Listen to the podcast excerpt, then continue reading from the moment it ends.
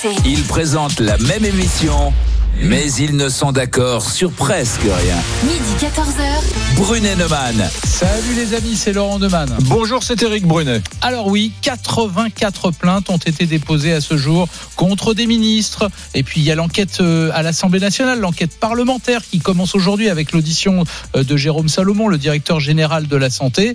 Et cette question, cette question qu'on se pose, qu'on vous pose les amis, faut-il absolument chercher des coupables à la gestion du coronavirus? Mmh. Avant de- de- d'entendre nos avis, peut-être Eric, ce que je te propose, c'est qu'on écoute Emmanuel Macron, le président de la République. Il s'exprimait dimanche soir, il s'adressait aux Français. Écoute bien. Nous n'avons pas à rougir, mes chers compatriotes, de notre bilan. Des dizaines de milliers de vies ont été sauvées par nos choix, par nos actions. Nous avons su doubler en quelques jours nos capacités de réanimation, organiser des transferts de centaines de patients entre régions et avec les pays voisins, approvisionner nos commerces, réorienter notre production industrielle, inventer des nouvelles solidarités.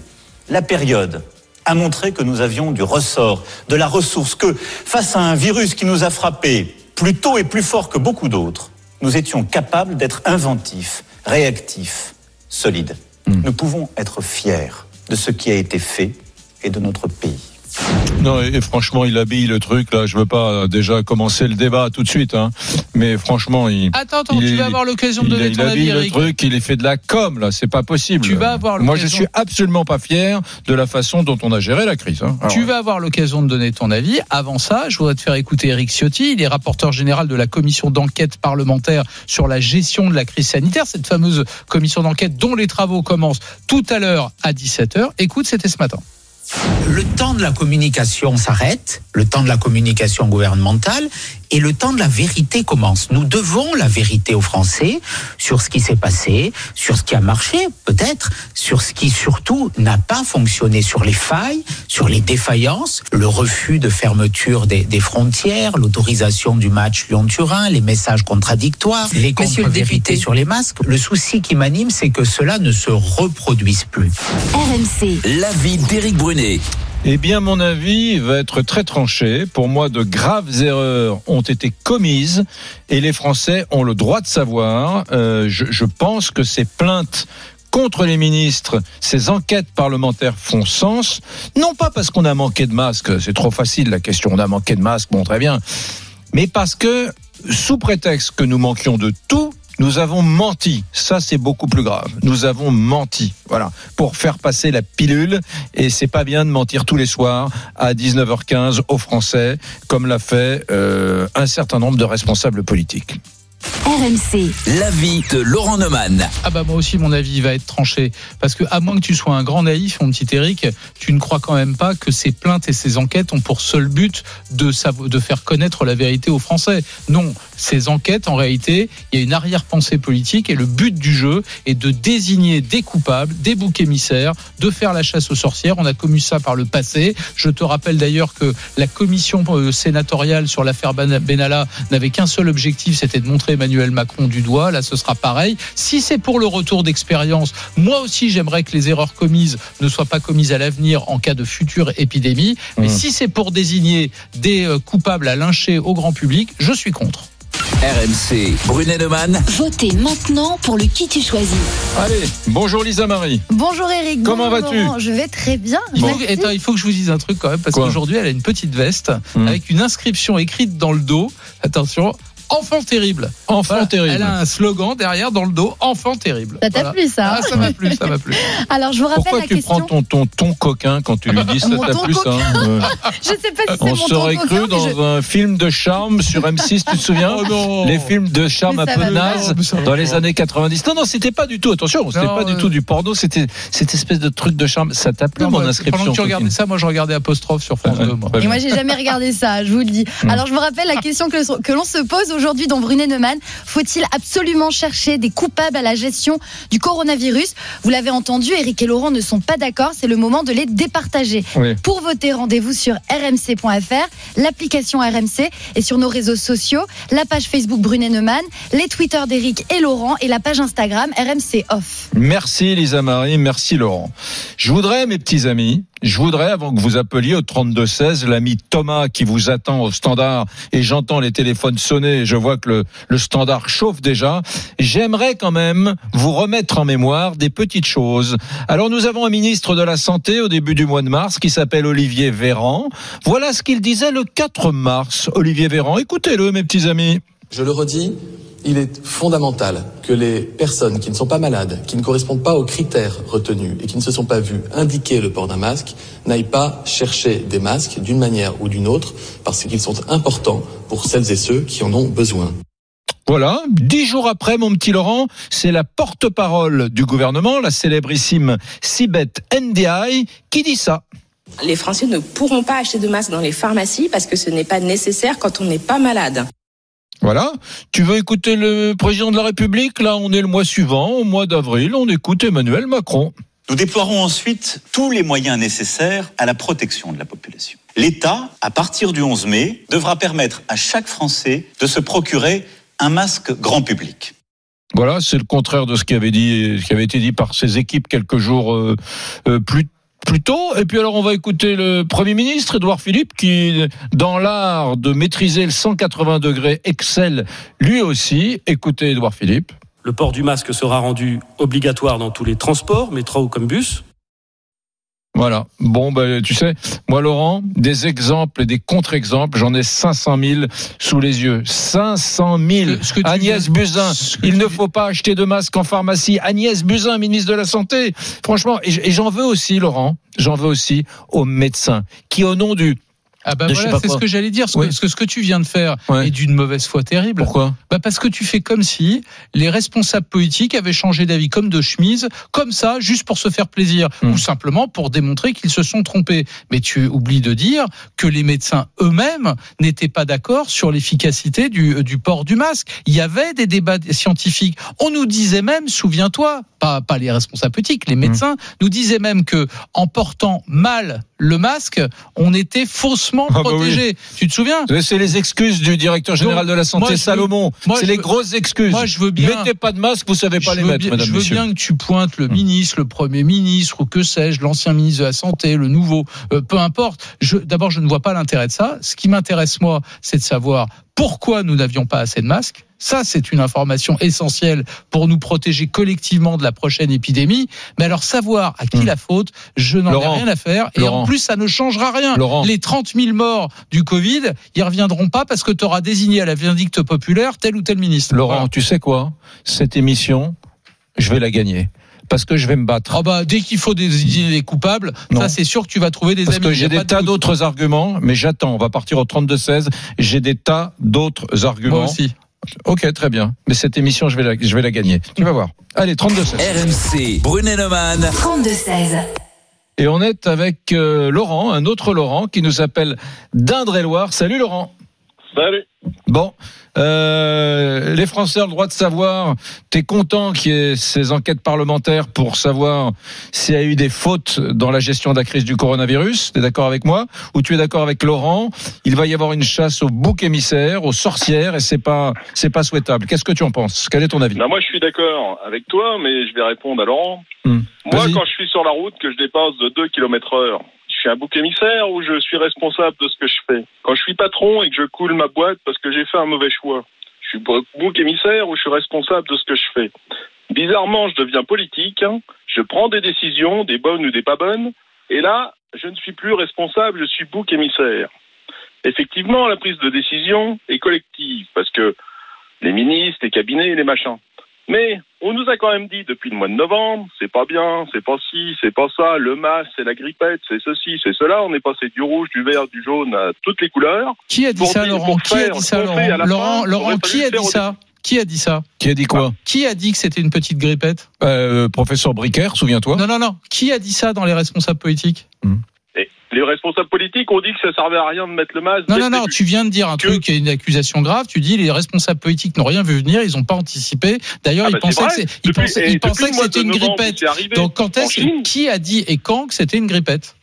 Parce que là, quand on s'est arrivé en Chine, on nous a dit, vous inquiétez Non, mais pas. qui on euh, On, c'est Bah, qui on la mère, la mère Buzyn, elle n'était pas inquiète du tout quand elle, dit, elle parlait de, C'est faux. quand elle parlait du C'est coronavirus. faux. Non mais tu es en train d'essayer de le coincer. Laurent, tu es, en train- d'essayer de coincer l'autre Laurent d'Indre-et-Loire parce ce que je il, lui il a dire- pas devant les yeux les phrases exactes que avec je la suis en date. train de lui dire, et tu m'as- même à toi, j'ai posé la même question et tu je m'as répondu instantanément, le professeur Bricaire. Oui, c'est On vrai. nous a même Il y avait des débats entre médecins. Il y avait des débats entre Laurent, médecins. Laurent, dans notre émission que nous présentons, toi et moi, le vendredi soir sur BFM TV, qui s'appelle Brunet-Neumann, Oui. comme notre émission de radio maintenant, on a reçu des gens euh, extraordinaires. Yazdan Yazdapana, par exemple, ce célèbre infectiologue Oui. qui est très talentueux, qui est un type extraordinaire, qui, qui conseille même l'OMS euh, français, le professeur Bricaire, des tas de gens qui nous ont dit à notre, brico- à notre micro, pardon, alors j'ai plus les phrases exactes, mais tu t'en souviens, on était devant eux, ils étaient à deux mètres de nous, on avait pas- même peur d'être contaminés. Je suis d'accord, mais ils sont pas ministres. ces gens-là. ils nous- non, mais tu sais quoi? Ces gens-là, au nom du politiquement correct, ont suivi euh, Salomon, ont suivi les ministres qui disaient que finalement les masques ne servaient à rien, que ça n'était pas une maladie très grave, et donc ils Que nous c'était ont loin de nous, que c'était à 12 000 ils nous km. ont baladés, ils se sont moqués, souviens-toi. Le jour où ils se sont moqués du système de soins italien, moi j'en étais blême. Je me souviens ce soir-là, il y avait 130 morts en Italie. Je me suis dit, c'est quand même beaucoup 130 morts en Italie. C'est tout près de chez nous, l'Italie du Nord. Et, et ils disaient, ouais, le système de soins de l'Italie du Nord est vraiment pas bon, Non, euh, nous on est meilleurs. Eric, pardon. Je disais, les mecs, sont j'ai bien entendu- prétentieux. entendu, j'ai entendu l'argument, Eric, mais pardon, et c'est le même argument d'ailleurs que celui de Laurent. Laurent, il a commencé en disant les gouvernements doivent pas être plus protégés que les autres. Et moi, Non, quand je suis, tout, et ouais, moi de toute quand façon, je, c'est la et, vérité. et moi, et moi quand je suis à un kilomètre heure au-dessus, je paye, j'ai une amende. Très bien. Mais tous les exemples que vous me donnez, ce sont des exemples de médecins qui ont dit une chose et le contraire. D'ailleurs, souvent parce qu'ils découvraient cette maladie. Donc, a fortiori, les responsables politiques. Oui, en mais- quoi les responsables politiques ont eu tort, se sont Laurent, trompés Ils Laurent, se- Véran est médecin. Salomon est médecin. Ils sont politiques et médecins. Non, Véran, le ministre, est médecin. Le principe d'un débat, Eric, c'est qu'on s'écoute. Vas-y, je t'en Très prie. bien, Très bien. Donc, pardon. Il y, a des, des- il y a eu des faiblesses, c'est indiscutable, indiscutable. Pourquoi n'y avait-il pas de masque en stock? Ça, moi, j'aimerais savoir. Ça, c'est une vraie question pour que la Bah, prochaine moi, je vais fois. t'expliquer pourquoi il n'y avait pas de masque en stock. Ah bah, si tu le sais, vas-y. Eh ben, je vais t'expliquer, parce que des masques en stock, il y en avait en stock dans les grandes surfaces depuis le mois de mars. Mais c'est faux. masques Mais c'est faux. Mais c'est faux, Laurent. C'est faux. Alors ça, je vais te dire que c'est faux. Tu demandes à tous les routiers, les livraient tous euh, à côté de chez moi, là. mais non, il y avait Alors pas. ça, c'est réglé. Mais c'est faux. Il y Mais avait, y avait pas de quoi fournir des masques masques à que 67 Madame 000. Bachelot, elle a acheté. C'est une gestion Madame déplorable. Bachelot. on a Madame Bachelot. On a mis des masques dans un hangar en se disant si un jour on en a besoin, on les aura. Ouais. Et quand ils arrivaient à date de préemption, on les mettait à la poubelle pour remplacer par des neufs. Ouais. On a un millefeuille médical impressionnant, l'ARS et tout le touting. Plutôt que de mettre des masques dans un hangar en disant si un jour il y a un, mi- un microbe, un virus qui va venir nous attaquer, on les utilisera. Pourquoi on fait pas un stock général utilisé par la- les, les ARS et qu'on renouvelle pour avoir un stock de je sais plus combien, on avait un milliard de masques, euh, grosso modo. Là. Mm. Pourquoi on n'a pas ce. Mais Laurent, je vais t'étonner. Laurent, Laurent, je vais t'étonner. de Laurent, travers depuis le début. Laurent, je vais t'étonner, je suis absolument d'accord avec toi. Je ne suis pas d'accord sur la conclusion que tu en tires, mais tout ce que tu dis est parfaitement juste. Oui, il y a eu un déficit d'anticipation. Pourquoi? Bah, Pas tout simplement parce Oui, que... mais alors on- attends, attends, je finis. Tout simplement parce qu'on n'a jamais vécu une telle épidémie. Pourquoi les pays asiatiques ont bien anticipé? Mais parce que c'est leur troisième ou leur quatrième épidémie. Ils ont les, les, les, les réflexes, ils savent comment faire. Non, ils ont non, appris on a- de leurs... on a- Mais si, ils ont appris de leurs échecs antérieurs. Eux aussi, ils ont très mal géré la première épidémie. Et à la Mais quatrième, c'est parce il la qu'on gère se prend bien. pour des coques, on rigole les pieds dans le, dans le tas de fumier, on rigole des Mais non, autres. mais non, mais on non, dit mais toujours non. que c'est la faute Euh, des autres, mais on prend pas nos responsabilités. Mais, Non, mais, mais, mais attends, Laurent, Laurent, pardon, tout ce que tu viens de dire et qui est en partie juste, je l'avoue. Mais, mais tu pourrais très bien dire la même chose de l'Espagne, de l'Italie, de la Grande-Bretagne, des États-Unis, de la Suède, du Danemark. Même chose. non. Même chose. C'est pas les Français qui ont les pieds dans le fumier. J'ai un Ça truc à dire. passé partout pareil, Oui. sauf dans un Et pays. quand tu vois qu'en France, on a quand même le même nombre de personnes au niveau médical, on a le même nombre de personnes que l'Allemagne au niveau médical. Mm. On a mobilisé 12 000 lits de réanimation, mais alors avec un, un merdier monstre. Il a fallu Mm. mettre l'armée, il a fallu ouvrir des trucs, des machins. Le- L'Allemagne, elle-même, à 100, à 100 gus près ou 1000 gus près, Non, ils non, ont le avaient- même nombre de Non, non, personnels, ils- 45 000 lits Non, dans non. la semaine réglés. Non, non, pas que Si. 25 Mais non, mais non, mais non, mais non. Ils, ils ont 25 000 lits de réanimation et de soins intensifs, c'est vrai. Quand nous, on en avait 15 000, tout compris. Non, non, Et 12 tout- 000 tout compris. Non, non, non. non. 12 000 12 tout 000 compris. tout compris Très en bien. mettant 2 3 12 000, pourquoi tu dis 15 000 C'est 12 000. Très bien, 12 Et 000 eux, si tu c'était près de 40 000 par Mais non, 25. mais non. Si. Exactement, Ah bah Ah. Au plus fort de la crise, ils avaient 40. Nous, il Mais va falloir Non. faire le. non. Donc là, le. Ah bah, si on n'est pas d'accord sur les chiffres, émissaire, alors. c'est pas vrai. Il va falloir que tout le monde mette sur la table les conneries qu'ils ont fait. Ils assument. 40 000. Mais, mais quelle connerie disent, Non, voilà. mais ce que je veux savoir, Moi, c'est moi, je... quelle non, connerie non, non, non, non, mais moi, je, moi, Qui je... a commis quelle connerie Moi, je voudrais parler, si vous êtes d'accord, les amis. Moi, je suis d'accord avec Laurent d'Indre-et-Loire, qui nous appelle d'Indre-et-Loire. Euh, Laurent Neumann. Pourquoi je suis d'accord avec lui? Parce que c'est vrai, tu as raison, Laurent Neumann. Je, je donne les noms parce que il y a deux Laurent. Euh, Tu as raison, Laurent Neumann, euh, sur le point suivant, c'est que effectivement, euh, ça n'a pas été terrible non plus en Espagne, ça n'a pas été terrible en Italie, et euh, il y a d'autres pays. Non, mais partout. Mais il n'y a qu'en France qu'on a menti. On a menti, mais on a menti tous les soirs, j'en pleure encore, on a menti tous les soirs sur les masques. Euh, au lieu de dire, nous n'avons pas de masques, il n'y en a pas assez. Et en, en Espagne et en Italie, on a dit aux gens euh, portez des masques. Non, en Espagne et en Ah, bah Italie, voilà, on n'a dit, pas dit... de masque, c'est pas utile. on n'a pas Non, dit- la même chose. mais Pareil. on n'a pas dit le masque, mais c'est pas vrai. On n'a pas dit le masque ne sert à rien. Ah, Au si. moment Ah, où si, on si. disait le masque On ne sert à rien. On a en dit que les Français étaient même pas capables de porter un masque Oui. et puis de le poser. Et je t'assure que je t'assure qu'au Maroc, on avait des gens qui nous appelaient dans notre émission, Laurent, du Maroc, et qui nous disaient à Marrakech, dans les rues, tout le monde, les Marocains, les gamins du Maroc, ont des masques, alors que nous, nous en, étions, nous en étions encore à dire, le masque ne sert à rien. On mentait, Eric- on a menti à la population, Eric- et sans doute que des gens ont été infectés. Peut-être même sont-ils morts pour certains d'entre eux à cause de ces mensonges à répétition annonnés tous les Eh ben soirs voilà. par la puissance C'est publique. Exactement, c'est ce que tu viens de faire, c'est Hum. exactement ce que je crains. C'est-à-dire, tu ne cherches pas à comprendre pourquoi nous n'avions pas de masque. Si, si, si. Non, laisse-moi Si, si, finir. Pourquoi on a menti Je t'ai écouté. Pourquoi on a menti, c'est tout, moi. Toi, ce qui t'intéresse, c'est de faire la bascule. Il n'y avait pas de masque, on nous a menti sur Oui. la vraie raison, il y a des gens qui sont morts, et donc ceux qui ont menti sont responsables des morts. enfin, c'est exactement ce que j'appelle Laurent- la stratégie du bouc émissaire. Voilà. Non, Laurent, mais et à l'arrivée, on explique- désolé. Eric, je Ouais. écouté, laisse-moi finir. À l'arrivée, Non, mais je on que hein. on finira par dire que tel ministre est responsable de tant de morts. Voilà. Hum. Et c'est exactement ce que je crains. Mais c'est dingue. exactement ce que Mais je crains. Laurent, mais tu es beaucoup plus radical. Regarde le journal Le Monde. Oui. C'est pas minute, c'est pas présent, c'est pas l'humanité. Même le journal Le Monde, dont j'ai un extrait sous les yeux, est d'accord avec ce que je dis chaque soir. Depuis le 21 janvier, les Français ont entendu égrener les morts et les hospitalisations en réanimation, mais aussi justifier des décisions prises par l'exécutif, notamment au sujet de l'utilisation limitée des tests et des masques, légitimant ces choix par ce qu'en disent les scientifiques, entre guillemets. En réalité, euh, il ne s'agissait que de gérer la pénurie. Voilà, c'est dans le monde, enfin, ce que je dis, Mais- ce, que, ce que nous pensons sur les mensonges. Qu'on ait manqué de masques, on est d'accord, on n'est pas les seuls. Qu'on ait manqué de tests, on est d'accord, on n'est pas les seuls, quoi qu'on n'a pas été très bon quand il a fallu en racheter. Beaucoup nous sont passés sous le nez, on s'est fait avoir parce qu'on payait en trois fois, on se souvient de ça. Mais bref, on a manqué, ok, on n'était pas prêt, ok.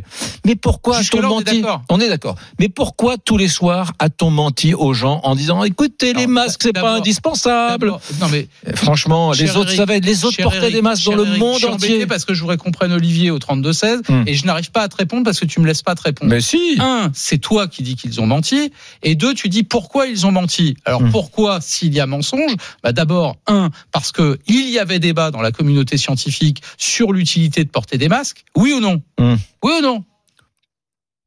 Tu, me- tu viens de me citer 10, mini- 10 10 médecins qui ont dit que c'était pas utile. Il y Donc, avait, pas débat. il y avait pas Premier de débat. point. J'ai jamais assisté à un point, débat. il y avait moi. débat. Premier point, il y avait débat. Deuxième point, il n'y avait pas de masque. Que se serait-il passé si les pouvoirs publics, contre l'avis des médecins, avaient dit dès maintenant il faut porter des masques Il y en a pas. Donc mais tu justifies le mensonge. Non, Tu écoute-moi. justifies le Mais mensonge. Écoute, Ça, c'est le principe des Écoute, dictatures. tu- On ment au peuple pour éviter qu'il ne se ré- euh, révolte. Très bien. Bah, donc, alors, c'est l'étape d'après. Non seulement les ministres sont responsables des 30 000 morts, mais maintenant on vit dans une dictature. Là, je crois que vraiment c'est le moment d'aller chercher Olivier au 32-16. Allez, Olivier. RMC, midi 14h. Brunet Neumann.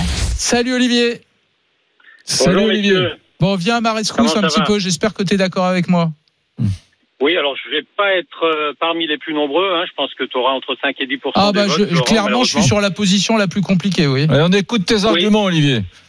Alors, pour moi, il y a deux sujets. Il y a un, euh, trouver les coupables. Hum. Ça, c'est un premier sujet. Et le deuxième sujet, c'est améliorer le système.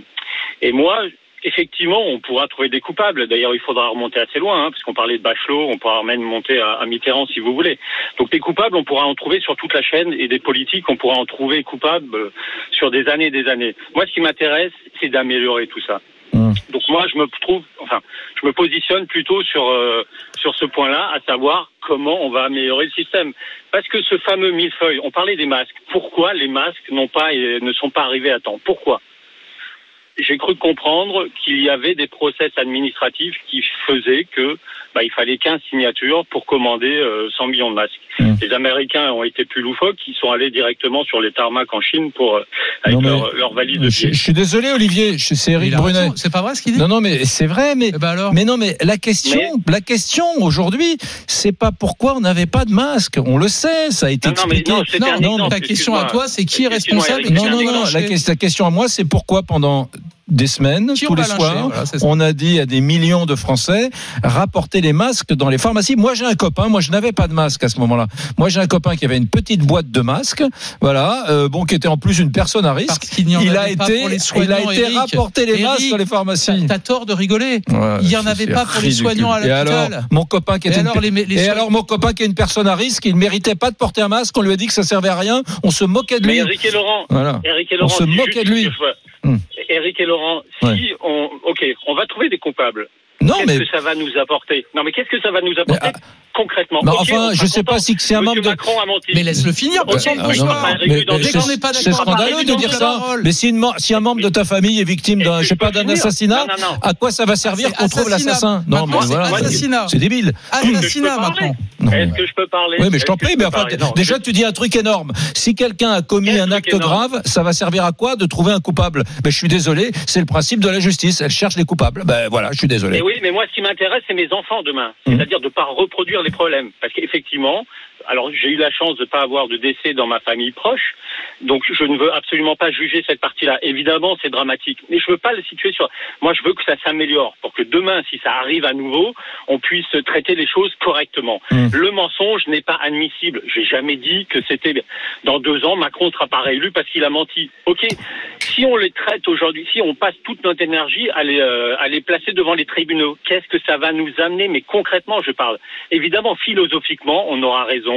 Ils seront coupables, ils seront jugés, et dans deux ans, ils ne seront plus à réélus ou certains iront en prison peut-être. Mais concrètement, concrètement, demain, lorsque le problème se reposera, parce que je suis assez pessimiste, enfin, je suis assez positif d'une manière générale.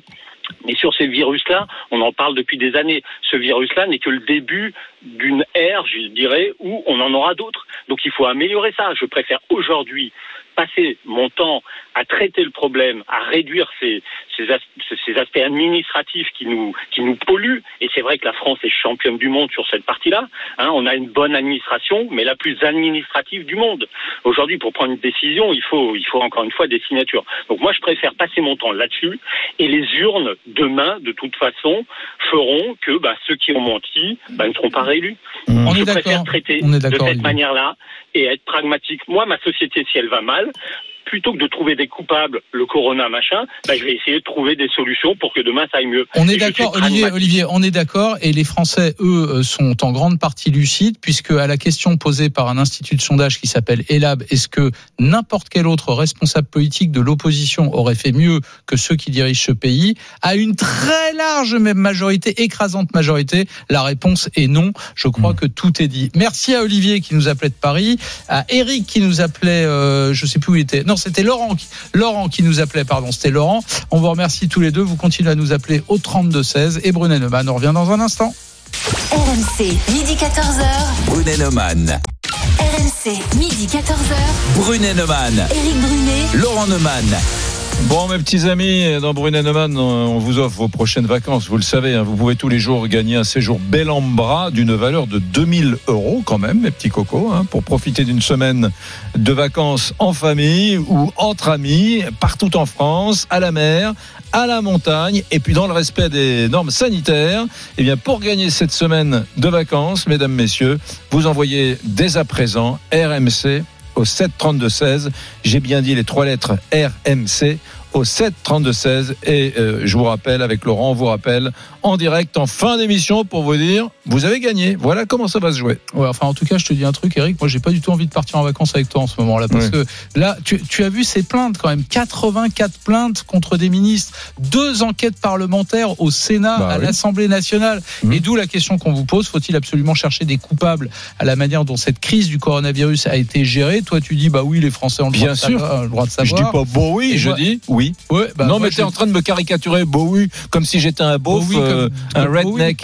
non. Bah moi je dis non. Bon, Voilà, moi, je dis non. oui. Je veux bien qu'on fasse le retour d'expérience. Je refuse qu'on fasse la chasse au, au bouc émissaire. On va aller voir Lisa Marie pour savoir comment vous votez, les amis. RMC, midi 14h. Brunet Neumann et vous au 32-16. RMC, Brunet Neumann. le qui tu choisis Alors, on t'écoute, on a un petit bug de jingle, mais tu es Non, là, on va passer Mais Marie. je tous les suis là, jingles mais d'un je coup, suis- tu sais. Tous les jingles, ouais. Alors difficile pour le moment de vous départager, c'est très serré, mais je note une légère avance pour Eric avec 55% des votes. Bah alors mon petit Eric, je croyais que t'allais m'écraser. Je vais t'écraser, Bah c'est attends, que le mais début. ça, veut dire fini, que il Je vais t'écraser, je vais t'écraser. Parce que les arguments. Je vais En compte, t'as parlé d'assassinat, de Je n'ai pas, n'essaie pas de me Oh là caricaturer. là là là. Quentin, tout à l'heure, euh, je crois que c'était Laurent qui disait. Pardon, hein, qui disait, ça sert à rien de, de trouver un coupable, mais euh, partout, quand il y a un méfait, une situation euh, dégradée, quand Non, il y a un dit crime, un délit, dit la justice cherche le coupable. Donc et je tu mets sur le même plan les Non, morts du j'ai pris un exemple.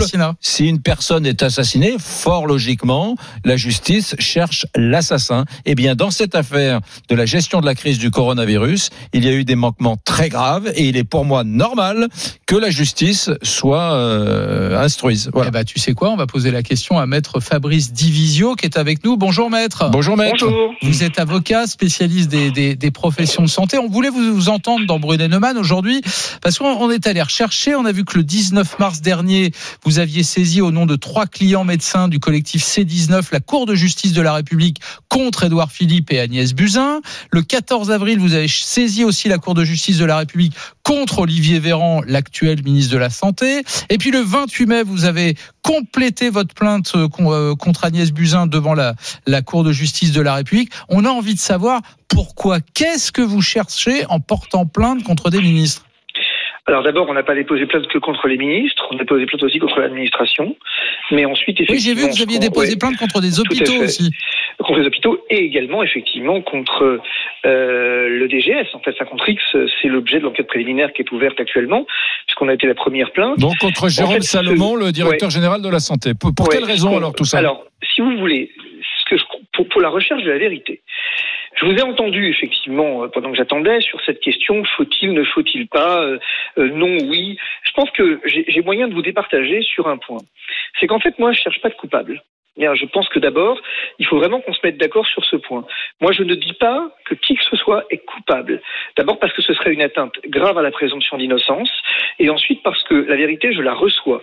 Je ne peux pas effectivement commencer, euh, eh bien, à déposer une plainte en disant j'ai la vérité. Alors ça peut arriver, mais ici, dans une histoire aussi complexe, moi, ce que je cherche, c'est la vérité. Alors, attendez, attendez, vérité- Fabrice Divisio, j'apprécie le brio de l'avocat, mais là, vous nous prenez pour des enfants de cœur. Pardon. Absolument quand on, pas. plaint, quand on porte plainte contre quelqu'un, c'est bien dans l'espoir de le faire déclarer coupable. Non, c'est dans l'espoir, effectivement, d'obtenir la vérité. Bah, dans ce cas-là, considère- une commission d'enquête parlementaire Alors, je suffisait. vais alors. y venir. Je vais y venir dans un instant. La vérité, effectivement, elle passe peut-être par une responsabilité. Moi, dans cette affaire, je constate qu'il y a 30 000 morts.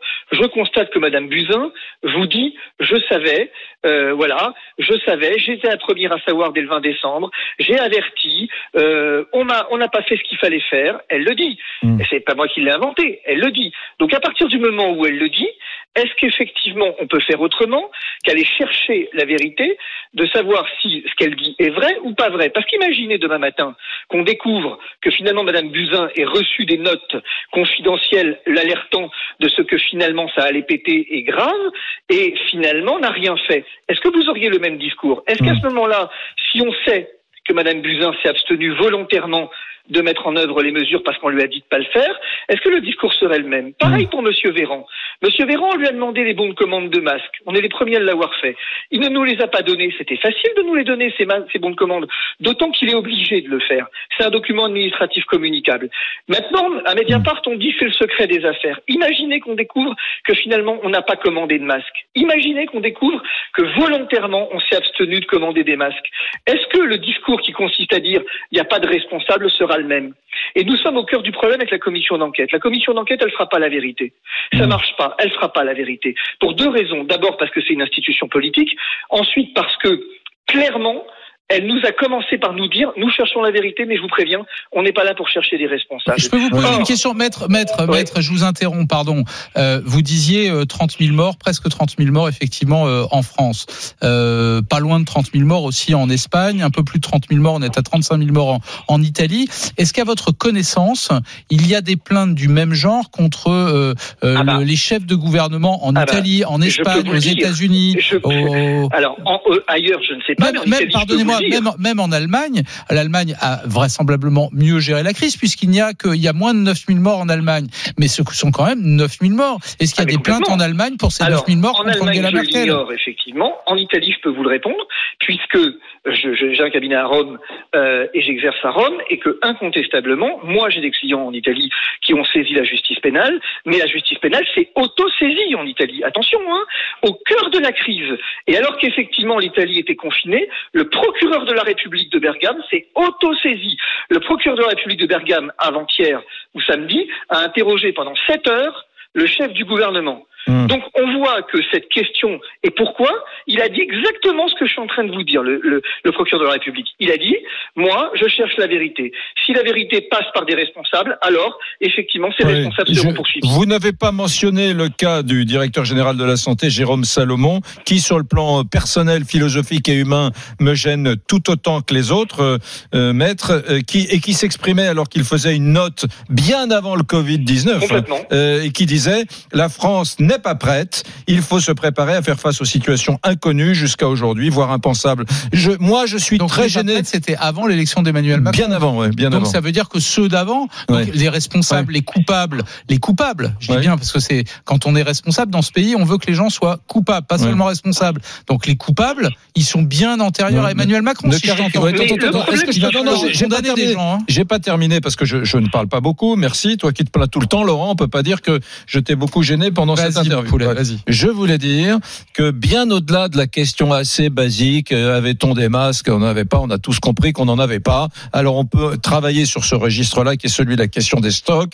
Est-il bien d'avoir des stocks, d'entretenir des stocks? C'est un premier volet, j'imagine, de vos plaintes. Mais moi. Je suis, en tant que citoyen euh, mature, euh, qui a le droit de vote, je suis très gêné par des mensonges. Alors, je vais pas utiliser les mots qui fâchent, les mensonges d'État, tout ça sont des mots euh, militants, c'est pas. Mais par les, les mensonges euh, annonnés régulièrement, tous les jours, par des gens qui, on a bien compris, camouflent les carences de l'État euh, français derrière des arguties médicales assez scandaleuses en matière de tests comme en matière de masques. Ça, ça me gêne parce que on peut dire un politique, pardon, je termine, un politique mature peut dire, écoutez les amis, pour des raisons historiques, la France n'a pas de stock, c'est très gênant, il faudra qu'on y remédie désormais, mais euh, aujourd'hui, on va essayer de faire avec. Euh, le masque, c'est important.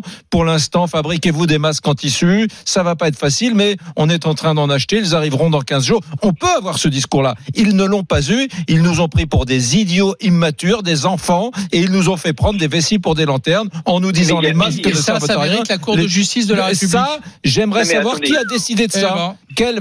Eh ben. j'ai- j'ai- ouais, ouais, ouais. Il y a- Oui. il y a- ah bah oui, c'est grave. si c'est très Il y a grave. pire. Pour Oui. moi, il y a pire.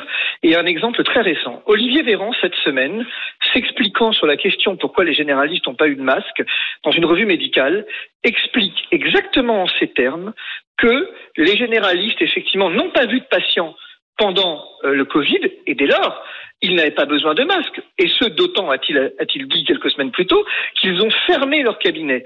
Comment peut-on raisonnablement tenir un mensonge aussi gros Et qu'est-ce que je dois en déduire? Est-ce qu'on n'a pas donné aux généralistes de masques parce qu'ils n'en avaient pas?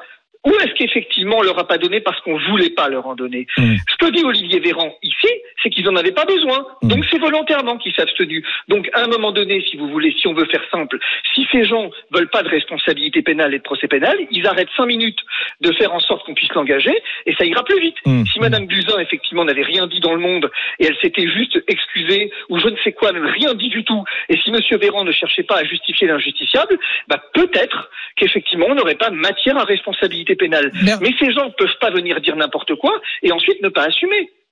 Merci, merci maître euh. Fabrice Divisio. Merci d'avoir été avec nous. Juste un petit mot, il paraît que vous avez envoyé un courrier, vous êtes très mécontent contre la, la commission parlementaire qui a oublié de convier les victimes, c'est ça? Je suis pas très mécontent, mais je peux l'être en tout cas. C'est-à-dire qu'effectivement, la commission d'enquête parlementaire, si elle cherche la vérité, vous l'évoquez tout à l'heure, alors il n'y a qu'une seule option. Elle commence par entendre les victimes, mais il n'y a pas de vérité sans les victimes. Eh ça ben n'existe voilà. pas, ça. Voilà, c'est ça aussi Brunet Neumann. Vous avez le droit de le dire sur l'antenne de, de RMC. Merci d'avoir été avec nous. Merci beaucoup. Euh, tu sais quoi? Ça me fait penser au, au, au maire qui se retrouve avec une plainte pénale aux fesses parce que le, le panneau de basket dans la cour de récré lui Non. est tombé sur la tête Non, d'un non, non, enfant. non, non, Il faut bien un coupable, un Non, non, non, non. responsable. C'est la faute du maire. Il n'aurait jamais dû laisser ce panneau de basket. non, je, je, je rappelle qu'au moment Bah des si, faits, quand on chose. nous dit les masques ne servent à Ouais. rien, il y a des dizaines et des dizaines de pays où tout le monde a des masques et euh, il y a un discours médical dans ces pays-là Tant que le panneau de basket n'est pas tombé sur la tête non, d'un non, non, non, ça n'a rien à voir. Non, non, ça n'a rien à voir. On savait que les masques étaient utiles. On Eh ben, savait.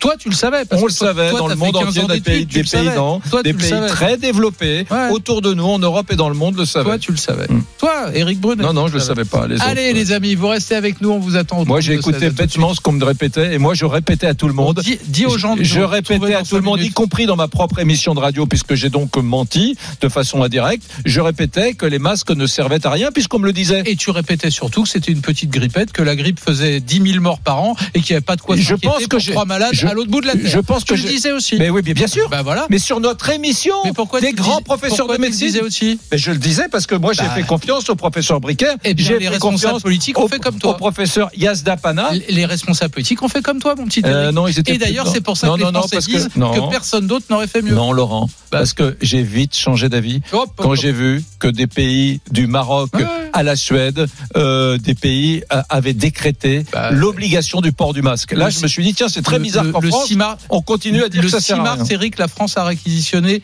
les usines qui fabriquaient des masques Oui. en France. hein. Donc elle a vite changé d'avis. Oui, elle a aussi, changé hein. d'avis, mais envoyait tous les soirs le DGS qui continuait à dire euh, geste barrière, le coude, mais les masques, si vous en avez, rappor- rapportez-les à la pharmacie. Bon, faites Ouais. boulot. Dis aux gens de rester avec nous euh, dans Brunet Neumann. Vas-y. On se retrouve dans un instant.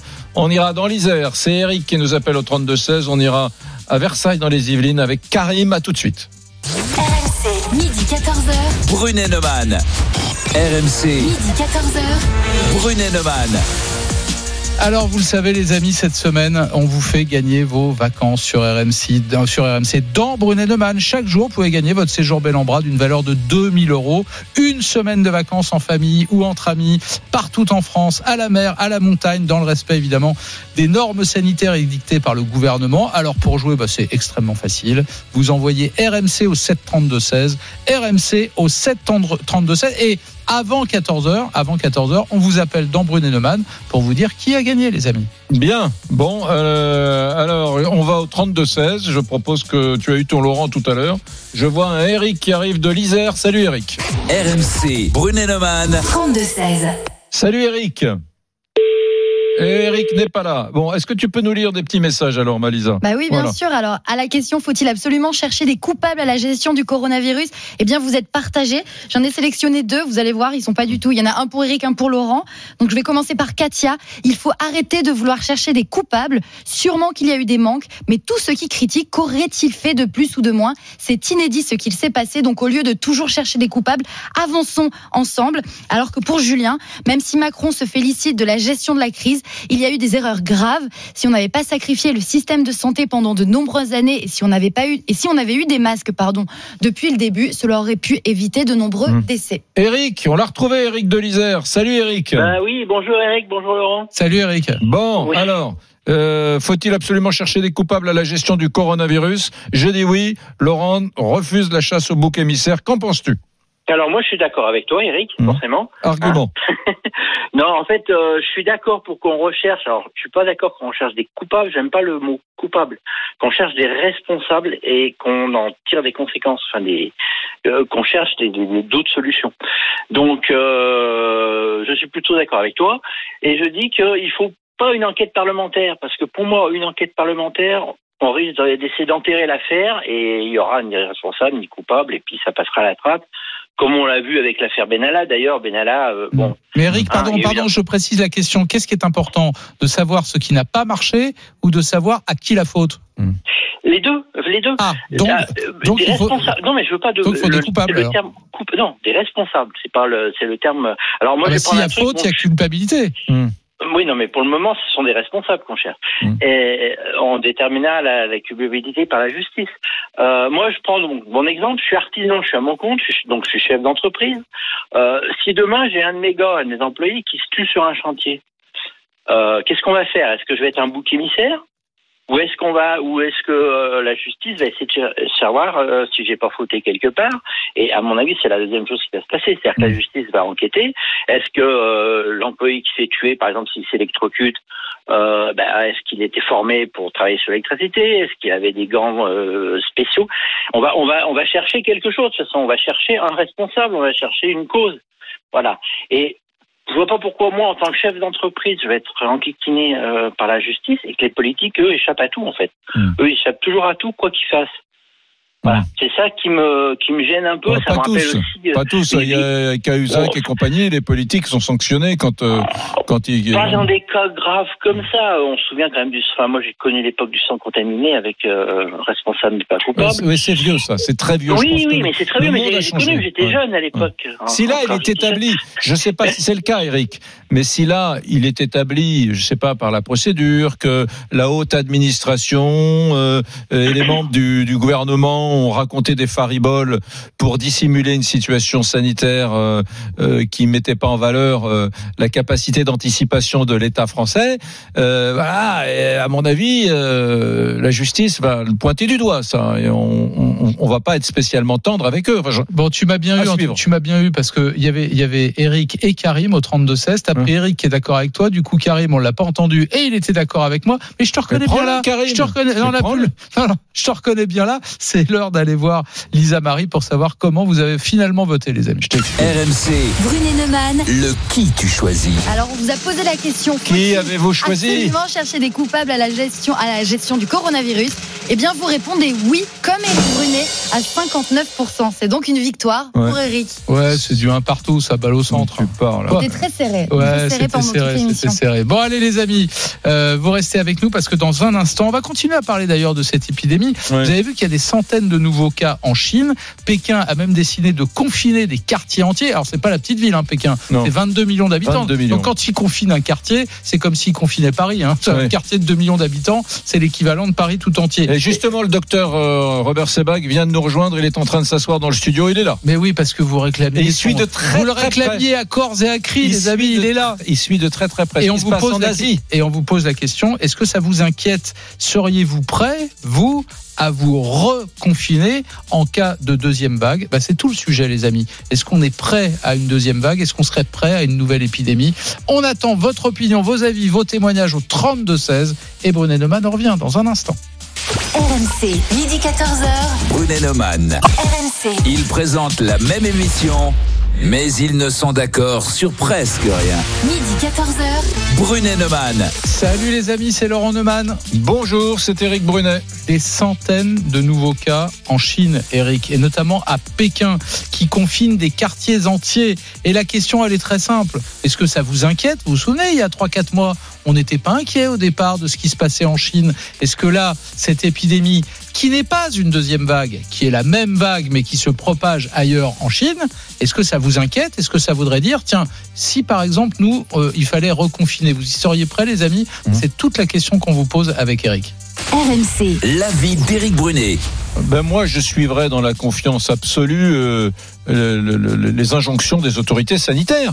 S'il faut reconfiner un département, une ville, un collège, une région ou le pays tout entier, c'est que euh, les autorités sanitaires, instruites de ce que nous venons de vivre pendant trois mois, eh bien, on, on, bah, pris une décision en conscience. Donc oui, je le dis sans, sans, sans problème, s'il faut reconfiner, je sais que ce serait dramatique pour l'économie française, mais enfin d'abord les vies humaines, oui, je reconfinerai. RMC. L'avis de Laurent Neumann. Eh bien moi je dis non et j'espère qu'on ne sera pas obligé d'en arriver là. Non, non, je crois qu'on ne pourra pas revivre ce qu'on vient de vivre là. Je m'imagine au mois de septembre avec une, une deuxième vague de l'épidémie, on est reparti pour reconfiner 67 millions de Français euh, en septembre, en octobre et même peut-être au-delà. Je crois qu'on ne serait pas capable de le faire. Ce serait terrible à mille égards. Donc il n'y a qu'une solution pour éviter ça. On maintient les gestes barrières. On fait attention les amis. RMC, Brunet Neumann. Votez maintenant pour le qui tu choisis. Alors vous l'avez entendu, on vous pose la question, serez-vous prêt à vous reconfiner? Pour voter, rendez-vous sur rmc.fr et l'application RMC et sur nos réseaux sociaux, la page Facebook Brunet Neumann, les Twitter d'Éric et Laurent et sur la page Instagram RMC Off. RMC, Brunet Neumann. 32-16. Allez, on salue, on accueille Dominique qui est en Auvergne. Bonjour Dominique. Bonjour. Où es-tu exactement mon cher Dominique? Dans le département de l'Allier, à Buxères-les-Mines, un petit village euh, qui a été confiné également, mais bon, Mm. euh, c'était pas nécessaire. hein. Oui. Donc pour revenir sur le débat, euh, oui, le confinement dans, dans les grandes villes, c'est certain. hein, euh, Paris, Lyon, Lille, euh, j'y ai bossé, hein, je connais hein, la promiscuité dans les métros, dans les transports en commun. Bon, euh, en cas de seconde vague, oui, mais nous on a été confinés alors qu'il se passe rien chez nous. Mm. Il se passe rien, on n'a pas de transport en commun, on n'a pas de service public, on n'a que dalle. Euh, bon, on- en même temps, la gendarmerie n'était pas très présente non plus. Hein, bon, ils sont limités dans les moyens. Bon, euh, ils avaient d'autres chats à fouetter. Donc toi tu dis donc le, le confinement, confinement le confinement c'est pour les villes. Le confinement c'est pour les grandes villes et pas pour les communes rurales ou les petites communes. Euh, Voilà, euh, quand vous vivez dans un village de 300 habitants, vous croisez jamais personne. euh, quand vous allez acheter votre baguette de pain, je vois pas pourquoi il faudrait être confiné et avoir un certificat de circulation, etc. C'est compliqué, mais en même temps, on laisse on laisse des milliers de gens dans les métros, les agglutiner les uns sur les autres. Quand je vois ça aux infos, je me dis attendez, pourquoi on confine les villages hein, qui n'ont rien à voir avec cette épidémie ou très peu hein, euh, et pourquoi on, laisse les gens circuler dans, dans les métros euh, c'est, hallucinant. Bah, Alors attends. cette seconde vague en Chine, bon, c'est une centaine de cas sur euh, euh, une ville comme Pékin qui, qui de mémoire doit avoir entre 23 et 25 millions d'habitants. Euh, bon, il faut arrêter la paranoïa Ouais. aussi. Hein, euh, De- Dominique, on va poser la question dans un instant à Robert Sebag, un infectiologue à la Pitié-Salpêtrière qui nous accompagne euh, pendant toute cette heure. Mais d'abord, je voudrais qu'on prenne Grégory, qui est aussi au 32-16, et Go- Grégory, qui lui est plutôt de ton avis, Eric. Bonjour Grégory. Salut Grégory. Bonjour. Tu nous appelles, Salut Eric. tu nous appelles du Loiret, c'est ça? T'es plutôt de l'avis d'Eric, je, je crois. hein Ouais, je dis bonjour à Eric, je suis Grégory d'Auvergne.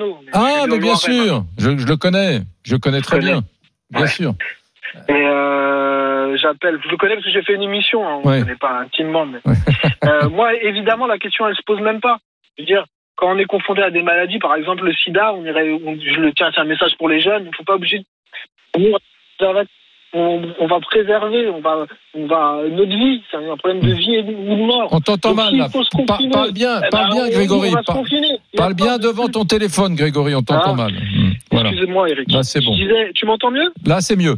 Bon, je disais, il y a quoi de plus cher que la vie? On n'irait pas euh, faire l'amour avec quelqu'un sans préservatif pour les jeunes, etc., face au virus du sida. Là, c'est pareil. Si l'État, pour une fois que les politiques servent à quelque chose, parce que moi, je suis de ceux qui pensent qu'ils ne servent pas à grand-chose, là, ils, prennent des mesures face à une épidémie euh, qu'on ne connaissait pas, un cas particulier qui vient de nous tomber dessus. S'il faut se reconfiner parce qu'on risque d'aller travailler et d'en mourir ou de faire mourir des gens autour de nous, alors est-ce que je suis prêt? Bah, Évidemment que je suis prêt. Je ne vais pas aller mourir au travail. hein. Pourtant, toi, Euh, tu habites, tu habites dans une petite commune du Loiret. hein, dans- parce que à l'instant, Dominique, qui est dans un patelin de 300 habitants dans le département de l'Allier en, en Auvergne, nous disait mais franchement, le confinement, ça fait du sens dans les grandes villes. ville, avec euh, la promiscuité dans les transports en commun, au bureau, etc. Chez nous, dans nos communes rurales, c'est, débile. Toi, toi, t'es dans une petite ville aussi. euh, Oui, mais faut pas, faut pas prendre son cas particulier. Faut être un peu solidaire. Il faut se dire que nos politiques prennent des décisions pour qu'on ne tombe pas malade. Si demain, dans mon petit village, je vais à la boulangerie et que le boulanger est malade, eh ben, j'attrape le corona tout autant qu'un mec qui va prendre le métro avec 50 personnes qui sont pas malades. Euh, ça, malheureusement, la maladie, alors elle touche des régions un peu moins que d'autres, mais ça, c'est les décisions des politiques. Moi, je me fais pas juge. Euh, je sais pas, je suis un peu de la, aussi de l'avis de Laurent Neumann. Est-ce que, est-ce qu'économiquement, on se remettra debout après un second confinement? Je pense pas.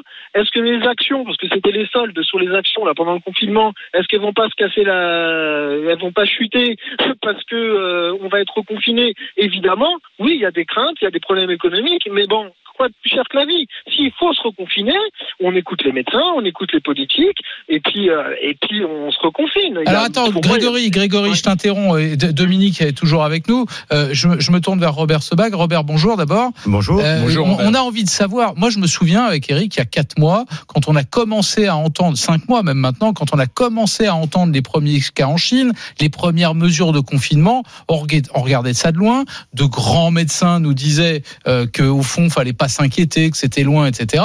Et puis on s'est rendu compte qu'on avait eu tort de pas prendre ça au sérieux très vite, très tôt, euh, très rapidement.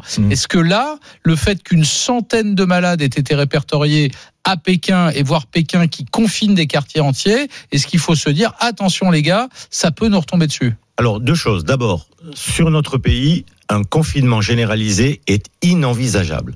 On n'est pas dans le même cas de figure que nous, où nous étions euh, euh, à la mi-mars, hein, puisque là, euh, pas de masque, on n'avait pas de test, on va revenir, on pourra y revenir, et donc là, on n'avait pas le choix. On était à plus de, de plusieurs centaines de milliers de contaminations journalières. Là aujourd'hui, on a les masques et les tests. Aujourd'hui, on a des masques et des tests. Aujourd'hui, on est autour de 500 contaminations jour. Ce qui est important, c'est de dire, on est sur une pandémie. Et ce virus, il est dans le monde entier aujourd'hui et il circule partout. Il circule chez nous en France, petite, à bas bruit, parce qu'on a les gestes barrières, parce qu'on a le masque, et donc c'est un certain nombre de barrières. Il y a encore des cas, des foyers en France, il y a des foyers en Italie, il y a quelques foyers aussi en Allemagne. Alors si on parle des États-Unis, des États qui n'étaient pas du tout touchés, aujourd'hui sont touchés. L'Amérique latine devient l'épicentre. L'Afrique, ça commence à monter. Ce qui se passe en Inde est très grave. Et puis la Chine. La Chine, c'est pas une nouvelle vague. C'est simplement, il y, a, il y a eu des déplacements de population en interne. Il y a des trous dans la raquette. Il y a des personnes qui étaient peut-être asymptomatiques qui sont rendues à Pékin. Et ça va très très vite. Oui, mais ce Robert, virus. ce qui est impressionnant dans le- la Le réaction des Chinois, là. dans la réaction des Chinois, ce qui est très intéressant, Ah, c'est que pour quelques centaines de cas, Ah, ils boum, ils reconfinent non, immédiatement tout. Enfin, ils confinent parce qu'on n'avait pas confiné. Si on avait confiné à Pékin d'ailleurs. Oui, très, très très peu. Mais là, là, ils ferment tout. Là, très très vite, ils réagissent très très vite. On connaît le, régime. Et j'ai vu que sur Shanghai aussi, on supprimait euh, les allées euh, entre entre Pékin et Shanghai. Ils ont très très peur. Hein, il y a une promiscuité aussi. Hein, une ville comme Pékin, c'est 22 millions d'habitants. Alors, certes, c'est 100 cas, mais ça veut dire quoi? Ça veut dire que ce virus, il circule toujours. Et il est partout dans le monde aujourd'hui. Et il faut mettre à bas la notion de chaleur, euh, parce qu'on a dit peut-être qu'avec la chaleur, ce virus va disparaître. Quand je regarde les chiffres en Inde, au Pakistan, euh, en Afrique, au Bangladesh, au Brésil, en Floride, il fait chaud. Hein, en Israël, ça remonte, il fait chaud. En Iran, il y a une deuxième vague, il fait chaud. Donc la chaleur ne joue pas. Il peut y avoir une saisonnalité indépendante de la chaleur et du taux d'humidité. Merci Robert, tu restes avec nous. hein. Les- les- la, question des contaminations croisées, euh, Laurent, euh, par des immunologies, euh, des immunités, pardon, je vais y arriver, croisées.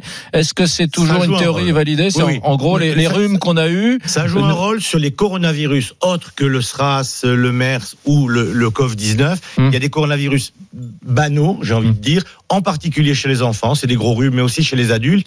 Et comme il y a des parties communes, entre, parce qu'ils font partie de la famille des coronavirus, il y a une certaine immunité, qui est plus une immunité dite cellulaire, avec une mémorisation des lymphocytes, et donc qui protège une partie. Et ce qui peut expliquer que c'est pas 6% de gens avec le coronavirus, puisque les études de Pasteur montrent qu'il y a à peu près 6% de la population française qui a été touchée, mais ils parlent de 30 à 40% liés à cette immunité croisée qui n'est pas une immunité collective. D'accord.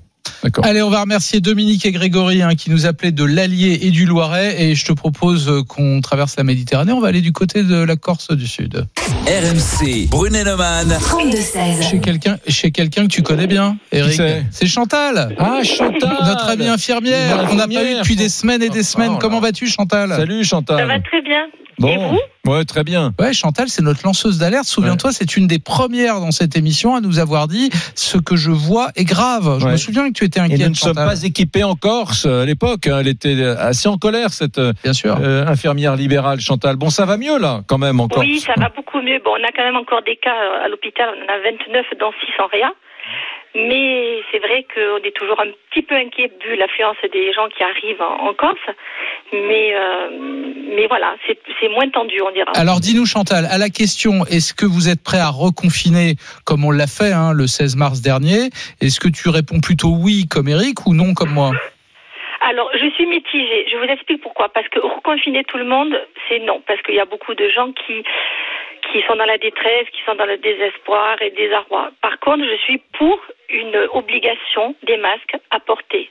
Euh, C'est-à-dire que dans les lieux publics comme euh, les magasins, les grandes surfaces, euh, tous les endroits où il y a du monde, mettre les masques. Euh, confiner quand vous avez par exemple des endroits, des clusters, euh, vous testez, vous avez un cas, ben vous testez, vous confinez certaines personnes, le temps de voir s'il est positif ou pas. Mais confiner la France entière, moi je maintenant je m'y oppose. Au départ, vous avez dit, hein, mais je pense que si dès le départ la France avait bien réagi, on n'aurait pas eu eu ce confinement puisque je pense qu'on aurait eu les matériels nécessaires, les masques, etc. Là, reconfiner tout le monde comme ils ont vécu les gens, euh, je- à l'heure actuelle, je vois qu'il y a beaucoup eu plus de dégâts par rapport au mental des gens. Donc Dis-moi Chantal. faudrait, Ouais.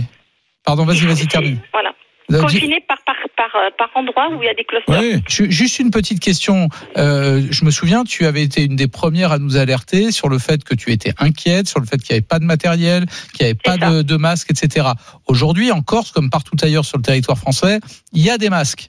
Est-ce que les gens autour de toi les portent? Ben, écoutez, les gens qui sont autour de moi, les proches, les gens avec qui, euh, bon, moi j'ai discuté depuis déjà décembre, janvier, sont sérieux, ils mettent les masques. Euh, quand ils se sont retrouvés en famille, euh, bon, moi je leur ai expliqué que Oui, c'était mais dans- mois dans- chacun, euh, etc. Chantal, on pardon, a c'est commencé dans- à tester en, en sérologie. Donc nous, on a fait des prises de sang. Les gens étaient négatifs. Donc c'est vrai qu'autour de moi, les gens sont très respectueux. Mais quand je sors, que je vais, euh, que je fais ma tournée, la plage, elle est bondée de monde, il n'y a pas d'éloignement. Je veux dire, c'est comme s'il n'y avait pas eu de Covid. Et Je voilà. veux dire, euh, voilà, c'est-à-dire, on a l'impression que le Covid n'a pas existé. Les gens, ne, ne- on dirait qu'il faut même plus les gestes barrières. C'est génial d'ailleurs Chantal parce que tu vois je reviens sur le débat qui nous agitait avec Eric avant de, de midi à 13h là. Euh, on est en train de faire des procès à des ministres parce qu'il n'y avait pas de masque et maintenant qu'il y en a les gens les mettent pas. Tu reconnaîtras Oui, que c'est quand, que- c'est quand même particulier hein. Alors c'est particulier parce que je vous explique, je vous écoutais tout à l'heure. Le problème, c'est le discours du gouvernement. Quand vous dites c'est bon, on relâche, quand on dit qu'on peut retourner à l'école le 22 pour 4-8 jours, euh, quand on, a un discours, les gens se disent bon c'est bon, c'est derrière nous, ah ben ça y est, on nous lâche. Donc ils ne font plus attention. Je pense que le gouvernement a une responsabilité dans le déconfinement. Ils auraient dû imposer dans les avions, dans les magasins, euh, de partout, parce qu'il y a des magasins qui mettent leur clause. Il y a des magasins, si vous n'avez pas le masque, vous ne rentrez pas. Mais il y en a d'autres qui ne le mettent pas. Donc je pense que là aussi le gouvernement est responsable parce que par rapport à leur communication qu'on voit à la télé, ça y est, on peut déconfiner, on ouvre les bars, on fait ci, on fait là, on continue. Mais ils n'imposent pas le port du masque. Donc ils sont autant responsables. C'est-à-dire que les gens, ils se disent on a deux mois, ça y est, c'est fini, le gouvernement, le président parlait, on reprend tout le 22 juin. Donc c'est leur attitude. Moi je pense qu'ils auraient dû dire attention, on ouvre, obligation dans les Chantal, lycées, Chantal, je sais, je- Chantal, je sais que tu es une fidèle de Brunet Neumann et comme tu as écouté Brunet Neumann depuis des semaines et des semaines, tu es bien placé pour savoir que ce que tu viens de dire, Robert Sebag l'a dit depuis des semaines qu'il fallait mettre ben le masque partout, y compris dans les magasins, dans les transports. Pourquoi avoir attendu fait. Et je l'ai dit de depuis janvier. Pourquoi- janvier et mars. pourquoi avoir attendu le 11 mai pour imposer le masque dans les transports en commun, par exemple Et, et pendant la pub, Robert, il est arrivé parce qu'il a écouté la première partie de Brunet Neumann, tu sais, sur la responsabilité des Oui. politiques et des ministres. Et pendant la pub, il s'est installé, il a dit, je suis pas d'accord avec ce que vous avez dit.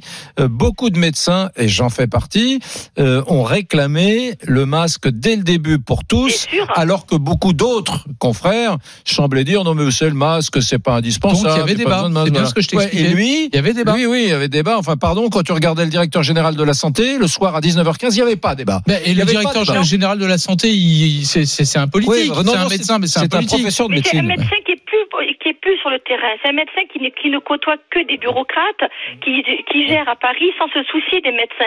Moi, je vous suis depuis longtemps, depuis le début, et c'est vrai que le professeur Sebag, comme d'autres médecins, ont alerté sur le port du masque comme nous, les professionnels, et que les médecins qui sont maintenant à Paris ou dans des bureaux ont écouté plutôt le côté politique que le côté médical. Voilà. Et de ce fait, moi je suis d'accord avec le professeur Sebag, c'est que même moi à l'heure actuelle, quand euh, je mets le masque, moi je me suis, j'ai été dans une résidence voir une patiente, les enfants se sont moqués de moi et je leur ai dit qu'est-ce qui, alors ils arrivaient en vacances, hein, ils me dit il n'y a plus de maladie, donc je leur ai expliqué que oui la maladie elle y était, qu'il fallait faire attention, pas plus tard qu'hier matin.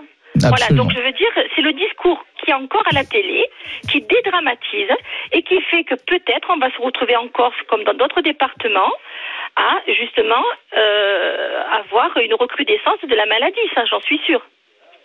Bon, merci Chantal, merci de nous avoir appelés. Tu sais que tu es toujours la bienvenue, t'es chez toi en fait dans cette émission. Hein. Mais écoutez, je vous remercie et je vous souhaite bon courage et continuez votre émission. On t'embrasse et plein de courage à Elle toi, Chantal. de- j'adore, Bah, elle est adorable, elle est adorable. Infirmière libérale euh, en Corse du Sud. Vous restez avec nous, les amis. Vous nous appelez au 3216. On attend votre opinion. Est-ce que vous croyez sérieusement que la France serait prête à accepter ou à organiser un reconfinement en cas de reprise de l'épidémie bah, Je peux vous dire que c'est pas simple de répondre à cette question. Eric est plutôt sur le oui, moi je suis plutôt non. On attend votre opinion, vos témoignages. Allez, à tout de suite sur RMC, bien sûr. RMC, midi 14h. Brunet Neumann. RMC, midi 14h. Brunet Neumann. Éric Brunet. Laurent Neumann. Vous pouvez gagner tous les jours euh, votre séjour bel en bras, mesdames, messieurs, c'est clair. C'est une semaine de vacances, voilà, d'une valeur de 2000 euros qu'on vous fait gagner dans Brunet-Neumann.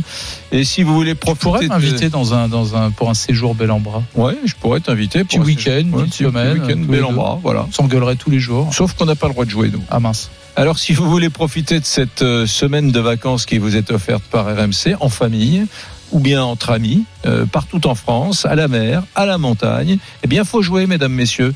Vous envoyez RMC au 732-16. J'ai bien dit RMC au 732-16 et on vous appelle avec Laurent en direct en, en fin d'émission. Ouais, alors pendant que certains vont aller se pré- prélasser dans des hôtels bel en bras, des centaines de nouveaux cas de Covid-19 sont apparus en Chine.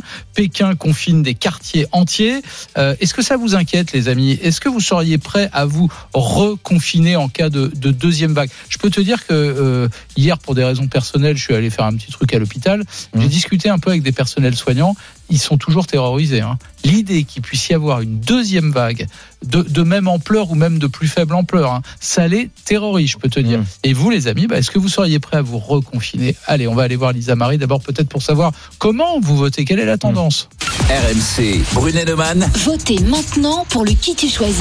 Eh bien, Laurent, Eric, c'est encore très serré euh, sur la question. Seriez-vous prêt à vous reconfiner? Vous êtes 51% pour le moment à répondre non et 49% à répondre oui. Tu veux dire que j'écrase provisoirement Eric Hmm. 51 à 49 Tu m'écrases. Super, je De t'écrase. 1%. Ouais. Allez, Euh, on va au 32 On va au 16.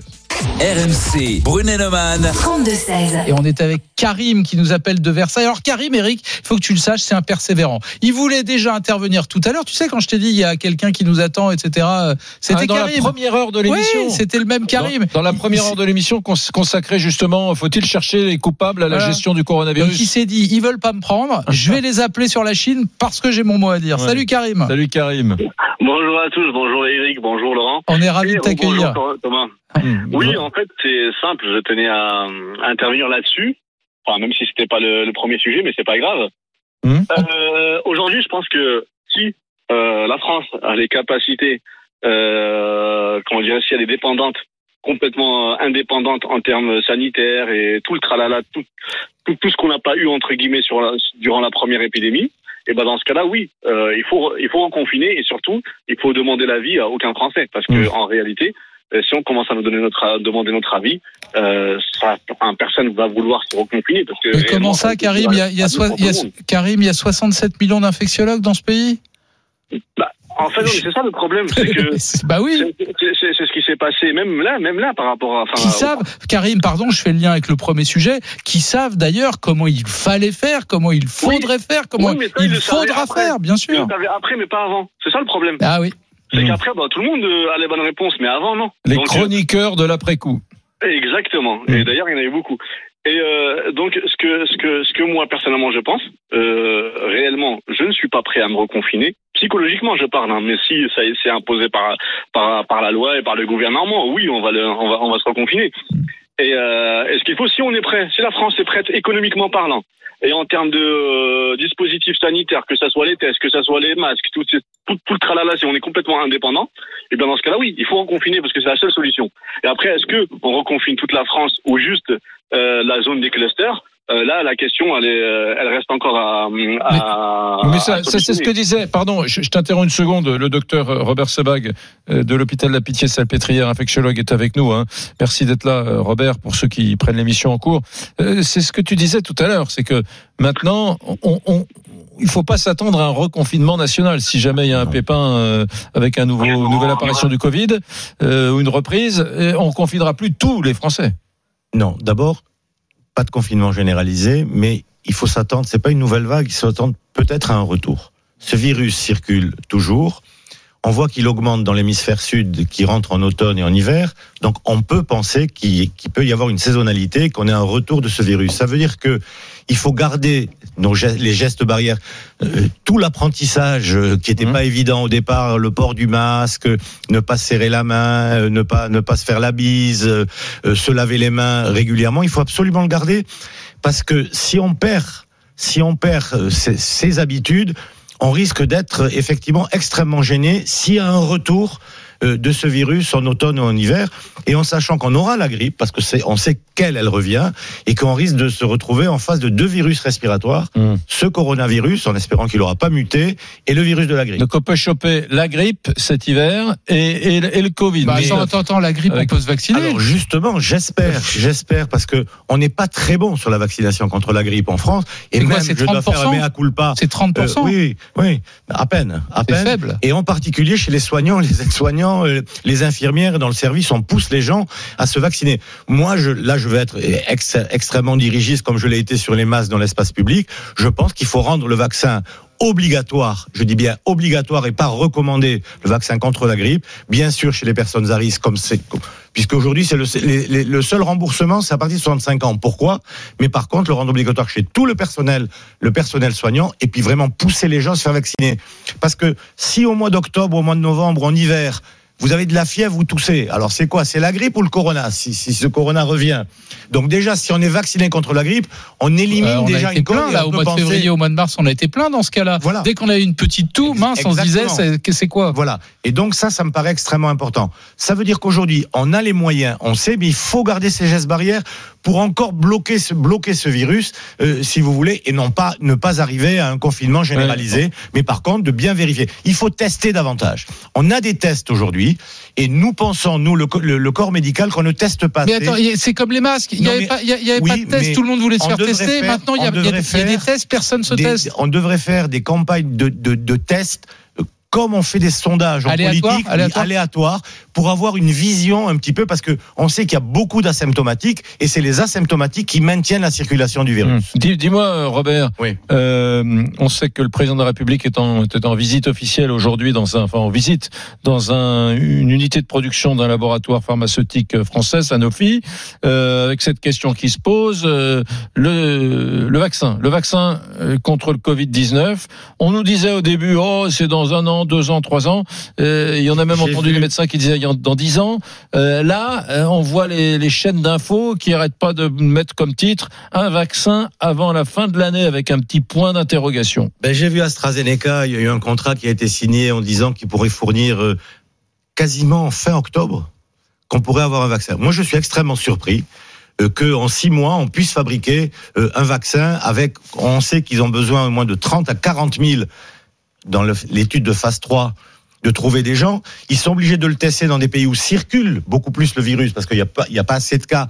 Donc ils vont faire des tests en Amérique du Sud, euh, aux États-Unis, euh, euh, peut-être en Inde, et dire qu'on va pouvoir fournir 400 millions de doses d'ici le mois d'octobre. Je suis un tout petit peu sceptique. Mais il y a 120 projets vaccinaux aujourd'hui. Alors président est allé Il y en voir. a beaucoup moins qui sont en phase 3. hein. Oui, oui. non, alors, il y a Moderna, il y a le fameux Ouais. Moderna euh, aux États-Unis, il y a AstraZeneca, il y a Sanofi euh, et GSK, puisqu'ils ont fait une association euh, sur ce vaccin.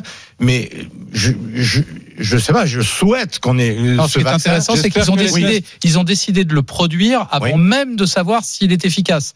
Parce que s'il est déclaré efficace, qu'on puisse tout, tout, Oui, tout- effectivement, parce que le fournir immédiatement. Parce que la fabrication est extrêmement compliquée. C'est beaucoup plus compliqué que les bing. Mais il y a encore un point d'interrogation, pardon d'y revenir, euh, c'est que ce virus a une potentialité de mutation. Et si ce virus mute et qu'il soit différent de celui qu'on a aujourd'hui sur lequel on a fait des essais vaccinaux, il faudra faire attention, on risque d'avoir un vaccin qui ne soit pas efficace. Allez, on va remercier Karim, hein, notre auditeur persévérant, hein, qui était avec nous il y a quelques instants. Euh, dans un instant, on ira retrouver Isabelle qui nous appelle de Toulouse. Vous êtes très très nombreux à nous appeler. On ira à Biarritz 32. aussi, tiens. À Biarritz, à Dijon. euh, Vous nous appelez de partout, On va évidemment. voyager, tiens, petit. Et on revient, Brené Neumann sur RMC. À tout de suite. RMC, midi 14h. Brunet Neumann.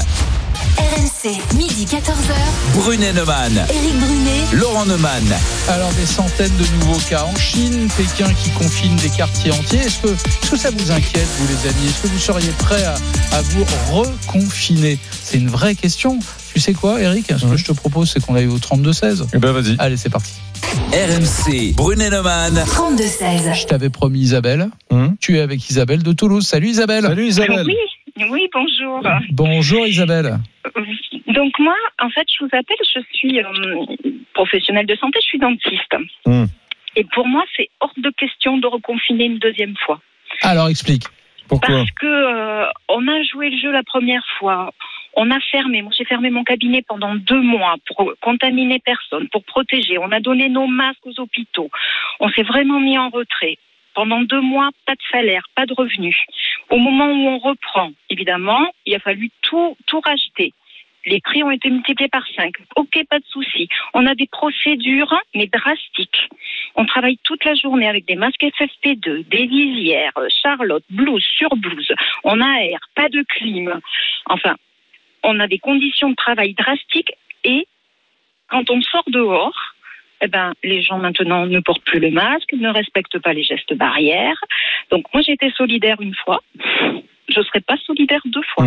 Euh, On, on a le docteur Robert Sebag à côté qui, qui rouscagne, comme on dit dans le sud-ouest. Là. Il, il, il t'écoutait, il était là. Qu'est-ce mais- qu'est-ce qu'il y a, docteur? Non, mais écoutez, euh, cette, cette, cette consoeur a, a mille fois raison. Nous l'avons dit euh, à, à plusieurs reprises. J'ai trouvé scandaleux qu'on ferme les cabinets dentaires.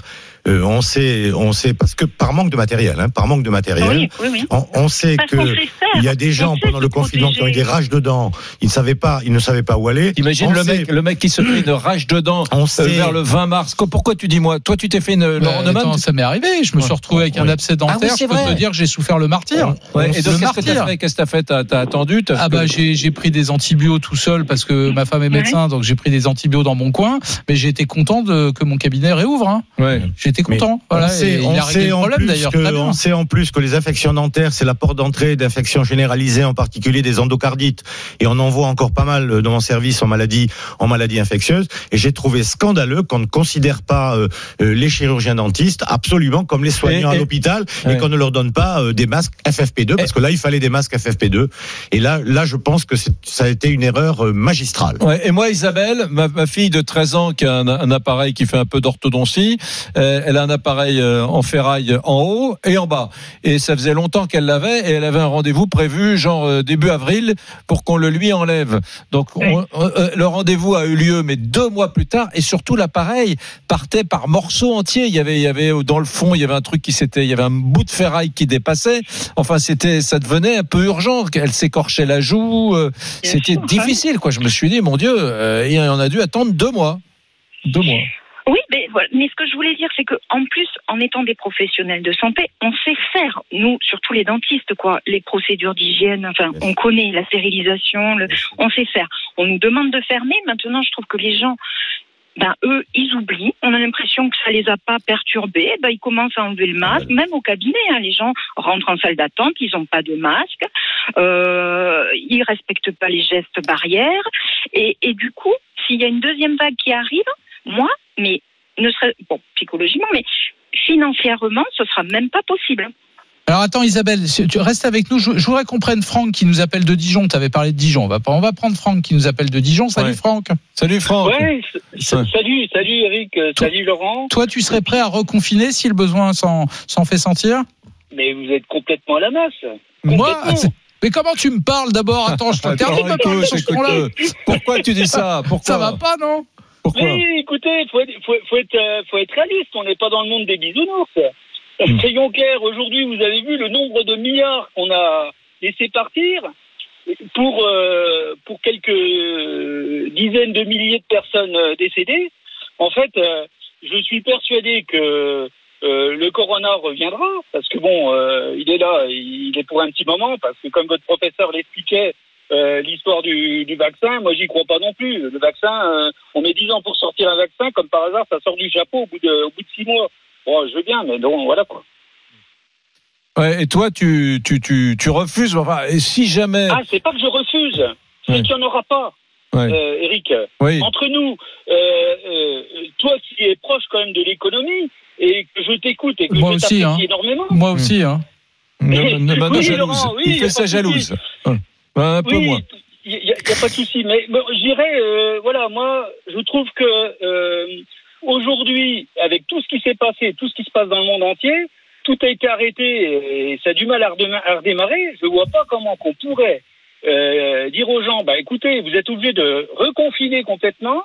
Et puis, euh, vous verrez, Peut-être pas complètement, euh, après, regarde. vous n'allez pas mourir de la maladie, vous allez mourir de faim, tout simplement. Non, mais rien. oui, mais attends, euh, je- j'entends ce que tu dis, Franck, et je comprends, et je suis pas loin d'être d'accord avec toi. Sauf que si, par exemple, en septembre, en octobre, il y a un problème à Dijon où tu habites, euh, dans le département de la Côte d'Or où tu habites, dans ta région, peut-être que tu devras subir un confinement géolocalisé, limité à ta ville ou à ta région. C'est pas impossible. Hein euh, si, ça va être ça les prochains confinements. Ça va pas être euh, de Lille à Marseille et de Strasbourg à Biarritz. Ça va être euh, des confinements localisés en fonction de l'apparition de foyers d'infection, à mon avis. Voilà. Bon, tu sais quoi, Eric dis-moi, On va faire un bisou à Isabelle je- je- et à je- Franck. on, on embrasse euh, Franck euh, virtuellement et, et je ne peux pas m'empêcher de te dire, Laurent, ça serait bien demain à midi qu'on parle de Dijon. Il nous appelait de Dijon. Hein. Ah. Des, des événements qui sont survenus à, à Dijon. On va laisser retomber l'affaire. C'est d'une violence Ouais, terrible. c'est d'une violence terrible, mais on peut pas passer à côté. Je sais que ce matin on en a parlé toi et moi. Il faut qu'on trouve un, un pour parler de ça. Rendez-vous est pris. Ouais, rendez-vous est pris. à, à- à Dijon. Allez. sur les événements de Dijon. On va remercier Robert Sebag qui était avec nous comme d'habitude, fidèle au poste. Dès qu'on a besoin de lui, il est là. Franchement, on a beaucoup de chance, les amis d'Ambrunet Neumann, d'avoir Robert Sebag, infectiologue à la pitié En, en salpêtrière. même temps, il nous prend 4000 par intervention. Hein. C'est pas vrai. Mais arrête de dire des choses comme ça, les gens vont le croire. Ouais, après. non, il Mais vient- non, il attends, il vient, il vient par plaisir pour faire la pédagogie de cette crise. Et bénévolement. Et oui, pour faire la pédagogie de cette crise. Vous restez avec nous. Dans un instant, on aura le résultat du qui tu choisis. Vous êtes plutôt Brunet ou plutôt Neumann. Et puis, et puis, euh, bah, on ira voir notre Français de l'étranger. Hum Euh, On ira où? Je t'emmène euh, en Asie. Je te dis pas où. Je te dis pas où. En Asie. Allez, à tout de suite, les amis sur RMC. RMC, Midi 14h. Brunet Neumann. RMC, Midi 14h. Brunet Neumann. Bon, mon Laurent, euh, l'heure est grave. L'heure est grave car euh, Lisa Marie va nous donner le résultat du qui tu choisis. Des milliards de gens ont voté. Lisa Marie, à toi. RMC, Brunet Neumann. le qui tu choisis. Alors, on vous a posé la question sur seriez-vous prêt à vous reconfiner? Et vous nous avez répondu 55% d'entre vous a, répond- a répondu oui, comme Eric. Non. Et 45% a répondu non, comme Laurent. Donc, c'est encore une victoire pour Eric Non, de mais cette qu'est-ce qui deuxième s'est partie. passé? Il y, a, il y a- serré. mais il y a 20 minutes, c'était le contraire. Parce que... Eh bien, c'était à, tu avais 51% en milieu d'émission, Robert mais Sebag n'a pas été assez convaincant, tu crois? Mais je sais pas ce Vous qui n'êtes pas passé. du même avis que Robert Sebag Je- Non, je pense que c'est toi qui manque de force de conviction. Tu crois ça du vraiment mal à, t'as du mal en ce moment. Ouais. Tu veux que je te le dise En ce moment, t'as du mal, mon Laurent. je, je pédale. Bon, Bon, bah, écoute, euh, euh, je- merci pour ce résultat, Lisa Marie. avec Et- plaisir. Et je te m'emmène où alors? Singapour. À C'est- Singapour. C'est parti. RMC. Midi 14h, Brunet Neumann. Mesdames, Messieurs, nous allons acquérir dans quelques instants le français de l'étranger. Très bel aéroport à Singapour d'ailleurs. Salut Alexandre. Salut Alexandre. Bonjour l'équipe. Bon, Alors dis-nous, qu'est-ce que tu fais à Singapour? Tu es où d'ailleurs dans Singapour? Raconte. Euh, dans Singapour, je suis un petit peu euh, à l'extérieur du centre-ville, vers le nord, euh, dans la partie qui est près du Botanic Garden, donc Ah un bah, peu moins, axé sur la ville, davantage euh, dans la verdure. Il y a. Laurent qui est en train de me faire le coup de je connais très bien Singapour. Euh, T'es entre la rue de la Liberté et euh, la place de la République, c'est ça? Ouais. Exactement, juste au début de la rue de la Liberté. Non, non, Bon, le, dis-nous. le Botanic Garden, il y a deux choses magnifiques. Il y a le Botanic Garden et le zoo, le zoo de Singapour qui est Ouais. splendide. Bon, que- que- quelle heure est-il et que vois-tu si tu te mets à, à ta fenêtre? Euh, alors là, il est euh, 19h55, hein, je pense qu'on a 6 heures de différence, heure d'été. D'accord. Et à ma fenêtre, euh, bah, je vois mes voisins, hein, pas autre chose. Hmm. tu, tu habites dans une tour ou tu habites dans une, une maison? Euh, J'habite dans une tour relativement petite, hein, 5-6 étages, mais dans une résidence oui, de quelques tours. Oui, parce qu'à Singapour, il y a pour pour les expatriés, euh, moi j'y suis allé, c'est pour ça que je te raconte ça. Il y a des il y a des condominiums absolument magnifiques avec des des piscines, avec toutes les installations sportives, etc. Euh, c'est pas ton cas, toi. Hein Si, si je vais l'avouer, si je regarde par la fenêtre et que je me penche un peu, je vois la piscine. Ah, en bas de la tour, en bas de la tour, il y a une piscine. Une quand même. piscine. Bon, euh, que fais-tu à Singapour, mon cher Alexandre Tu as 35 ans, hein, je vois. Que fais-tu à Singapour? Depuis combien de temps y es-tu? Euh, Raconte-nous, est-ce que tu t'éclates? On veut savoir. Euh, ben, pour ma part, ça fait un peu plus de 9 ans que je suis arrivé à Singapour. hein. Je travaille ici euh, en informatique dans une euh, banque française d'investissement. Mhm. Et euh, ma foi, je m'y porte plutôt bien. Hein. 9 ans, je pense que ça les confirme. Euh, Est-ce que je m'éclate Si on met la partie Covid de côté, oui. C'est un lieu quand même que j'apprécie grandement hein, pour, pour de nombreuses raisons. Que ce soit donc la, le dynamisme de la ville, son côté cosmopolite et, et plusieurs autres aspects. Mhm. Donc euh, si, j'a- j'a- j'aime beaucoup cet endroit. Saint- Singapour, c'est une sorte de, de New York asiatique. C'est une ville très verticale. Avec, avec le fleuve. Et alors, le, le pied, c'est le soir d'aller dîner au bord du fleuve. C'est c'est ça, il y a tout un, tout un bras euh, d'eau qui remonte euh, pas loin de la baie, où il y a un grand nombre de restaurants et de bars euh, donc, euh, qui, qui donnent vue dessus, et c'est très agréable. C'est un des différents quartiers, hein, il y en a plusieurs qui sont intéressants, mais c'est vrai qu'il a son petit cachet. Ouais, alors bon, moi qui ai jamais mis les pieds à Singapour, on me dit toujours c'est la ville super propre, mais si tu laisses tomber un chewing-gum par terre sur le trottoir, euh, t'as une énorme amende. Si tu fumes un pétard, tu vas en tôle. Bon, ça, ça a l'air d'être un pays, comment pourrais-je dire Démocratique. assez tenu, assez tenu. Mais moi j'aime bien quand ça tient, quand c'est assez parles. tenu. Je te dis pas qu'il faut envoyer tout le monde en tôle pour un chewing-gum, mais euh, c'est c'est vrai ça. hein? Bah, si on prend ces deux exemples, c'est assez compliqué déjà. Donc euh, trouver des chewing-gums ici, ils en vendent pas, donc c'est euh, Ouais. assez dur d'en jeter. Ouais. Et euh, pour euh, ce qui est ben, du pétard également, je pense que ça doit être assez compliqué d'en trouver dans le coin. Donc non, Ouais. c'est euh, c'est c'est vrai qu'il y, a- il y a beaucoup. La, la ville est assez souvent présentée comme une ville avec beaucoup de règles. C'est vrai qu'il y en a un certain nombre. Je pense honnêtement, pour avoir vécu ici pendant un certain temps, qu'il n'y en a pas beaucoup plus qu'en France. Mmh. La seule chose, c'est qu'à chaque fois qu'une règle est écrite quelque part, il y a écrit l'amende qui va avec. Donc, ça Ah, marque un peu plus les, plus il y a- les esprits. Il y a, il y a un, il y a un hôtel absolument magnifique à Singapour, euh, euh, très, euh, très un peu genre colonial, avec euh, euh, des, des- tu sais le truc qui tourne au plafond pour faire de l'air, euh, Ouais. avec les gens s'appelle mangent un ventilateur. que oui, mais tu sais c'est les le- gros trucs là. le- Comment ça Ça s'appelle un gros ventilo. un, un ven- un ventilo, voilà, c'est le mot que je cherchais, un ventilo. Un, un gros ventilateur. Comment ça s'appelle cet endroit absolument magique Je pense que c'est le Raffles Hotel. Ah bah, Exactement. Ah, que je suis magnifique, magnifique. Alors j'y ai jamais dormi, Ouais. mais en tout cas c'est très sympa d'aller prendre un Un verre Raffles. là-bas et on mange des cacahuètes qu'on jette par terre. Ouais. On jette les épluchures de cacahuètes par terre. Ouais. Et et- et- et il y a une jeune femme qui passe et qui ramasse les cacahuètes. Ah, on met pas les éplu- épluchures sur la table, on les jette par terre dans un Et, truc très chic. Bon, la Malaisie, c'est un, c'est un pays de dingue qui, qui, est- qui est dans, dans- dans cette presqu'île dans le sud-est asiatique, euh, sous la Thaïlande, là. C'est, un pays, euh, enfin, qui, qui fonctionne plutôt bien économiquement, avec beaucoup de dynamisme. Alexandre. Euh, donc euh, nos voisins du nos voisins du nord, euh, oui, hein, ils sont euh, économiquement, j'ai l'impression que ça se passe pas trop mal pour eux. Ouais. Euh, bon, j'y suis pas tous les jours, donc je pourrais pas forcément commenter dessus. Mais en tout cas, c'est un pays, euh, oui, on peut se rendre de temps en temps pour voir comment ça se passe. Et dans l'ensemble, il- il donne l'impression de se porter bien. D'accord. Très bien, merci Alexandre. Je te souhaite. Tu vas, tu vas dîner où ce soir? Tu manges à la maison? Tu vas sur un petit resto Euh, pour pour l'instant, on est encore en confinement euh, light chez nous, donc euh, on est invité à rester chez nous. Mais on a eu de bonnes nouvelles hier. euh, on devrait avoir les restaurants qui réouvrent ce vendredi et euh, l'autorisation de se retrouver en groupe d'une petite dizaine à partir de cette même date. Alex, il y a beaucoup d'expats à Singapour. Damo Alex, il y a beaucoup d'ex- d'expats à Singapour Ouais. Euh, d'expats français particulièrement ou euh, Euh, français, français. toutes, euh, Français, français, euh, j'ai cru comprendre qu'on était 15 000 recensés à l'ambassade, mais il y en a plus que ça. Ah ouais. Et euh, les expats, de façon générale, il y en a quand même une bonne portion dans la ville. On parle d'un million, un million deux facilement. Effectivement. Bah, salut Alexandre, merci pour cette carte carte postale. Tu sais quoi? Ça y est, moi j'ai envie de retourner à Singapour. Voilà. Mmh, C'est une un- des villes où je suis pas allé depuis très longtemps. Moi, j'ai envie ce de rentrer chez moi faire la sieste. Ah d'accord, d'accord. Bon, merci Alexandre. Tu sais quoi? Avant de faire la sieste, il faut que tu accueilles Régis. Je sais pas ce qui se passe. Il y a Régis qui est au téléphone. avec Salut nous. Régis. Bonjour. Mais qu'est-ce que tu fous là T'es- en train de truster euh, l'antenne de, de RMC là. Pourquoi t'es là, Régis bonjour Eric, bonjour Laurent. Ouais. Bah moi je sais pourquoi il est là, Régis. Je t'annonce que tu as gagné ton séjour Bellambra d'une valeur de 2000 euros, mon gars. Ah, c'est super, j'en suis hyper content. Fidèle euh, auditeur d'RMC, je pensais pas qu'un jour j'aurais ce privilège. Je vous remercie beaucoup. Et alors tu vas partir où À la mer, à la montagne? Oh, une petite préférence pour la mer. Pour la mer. Et avec qui? Oh, ma compagne et mon chien. Voilà. Mais c'est pour quatre. Tu peux emmener trois chiens. Non, deux chiens, ben- pardon. Eh ben, je vais en adopter. C'est le moment de les adopter. Les pauvres ont été pas mal abandonnés ces derniers temps. C'est vrai. Bon, vrai. surtout, tu, re- tu restes bien en ligne. hein. Régis, on va prendre tes coordonnées. Le prochain gagnant, ce sera avec Rémi Barré. Et vous pouvez continuer de jouer hein, au 32-16. C'est simple, hein, comme je. Il suffit d'envoyer, comme Régis, RMC au 7 32-16. Voilà.